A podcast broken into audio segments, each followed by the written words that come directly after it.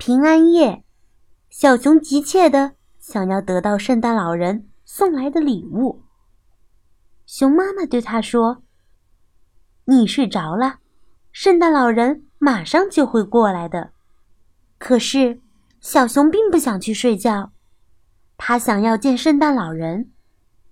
忽然，楼下传来一阵咕噜咕噜的声音，来的会是圣诞老人吗？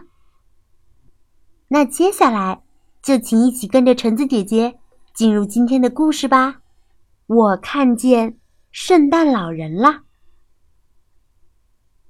平安夜里，小熊正盼望着圣诞老人的出现，他忍不住问大熊爸爸：“圣诞老人跟您差不多个头吗？”“差不多吧。”大熊爸爸得意的回答。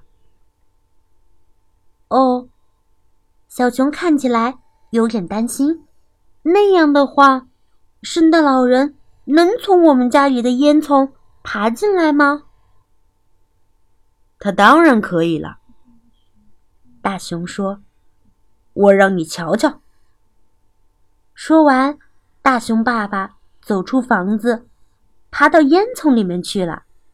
就像这样，扑通一声。圣诞老人就从烟囱里掉下来了。说完，大熊爸爸在灰堆旁边给小熊做了一个摔倒的姿势。你看，圣诞老人能进来，没问题的。大熊妈妈接着说：“圣诞老人要是看到这样乱糟糟的一片，他就不会进来啦。”小熊说：“我们来帮您打扫干净。”圣诞老人要去拜访全世界的熊吗？小熊问。“是啊。”大熊回答他说：“他每家每户都要去呢。”嗯，小熊又说：“那他可能没有时间来我们家了吧？”这样一来，我就得不到礼物了。大熊妈妈安慰他说：“别担心，你一睡着，圣诞老人就会来的。”不过，小熊可不想睡觉，他想看看圣诞老人。他听见大熊爸爸和大熊妈妈都去睡觉了。这时候，突然传来一阵“咕噜咕噜”的声音。那是什么声音啊？啊，楼下有人，我得去瞧瞧。有个大个子正坐在火炉旁边。没错，小熊低声对自己说：“是圣诞老人。”我看见圣诞老人啦！小熊轻轻的踮着脚，走到旁边。他看见大熊爸爸。那是圣诞老人的牛奶吗？小熊说。大熊爸爸拉起小熊的手说：“我只想睡觉前喝一小口。”来吧，孩子，咱们去睡觉了。小熊努力的不让自己睡着，可是不一会儿，他就打起瞌睡来了。后来，楼下传来很响的声音，把小熊给吵醒了。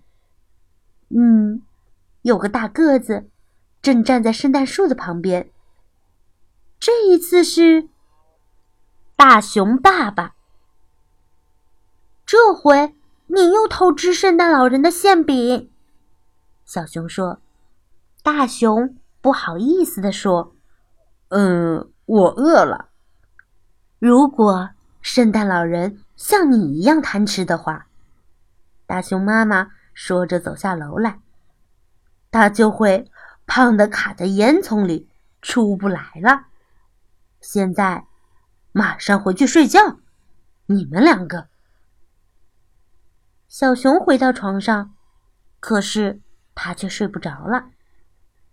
他太担心了，于是他把大熊爸爸叫醒，问了他一个问题：“嗯，圣诞老人要是吃了太多太多的馅饼，胖的卡在烟囱里出不来，可怎么办呀？”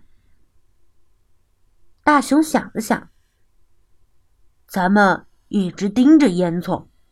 直到确定他没事儿，小熊又提议说：“我们可以藏起来，这样他就看不到我们啦。”嘘，小熊在他们躲藏的地方轻轻地说：“我好像听见了什么声音，这次一定是圣诞老人。”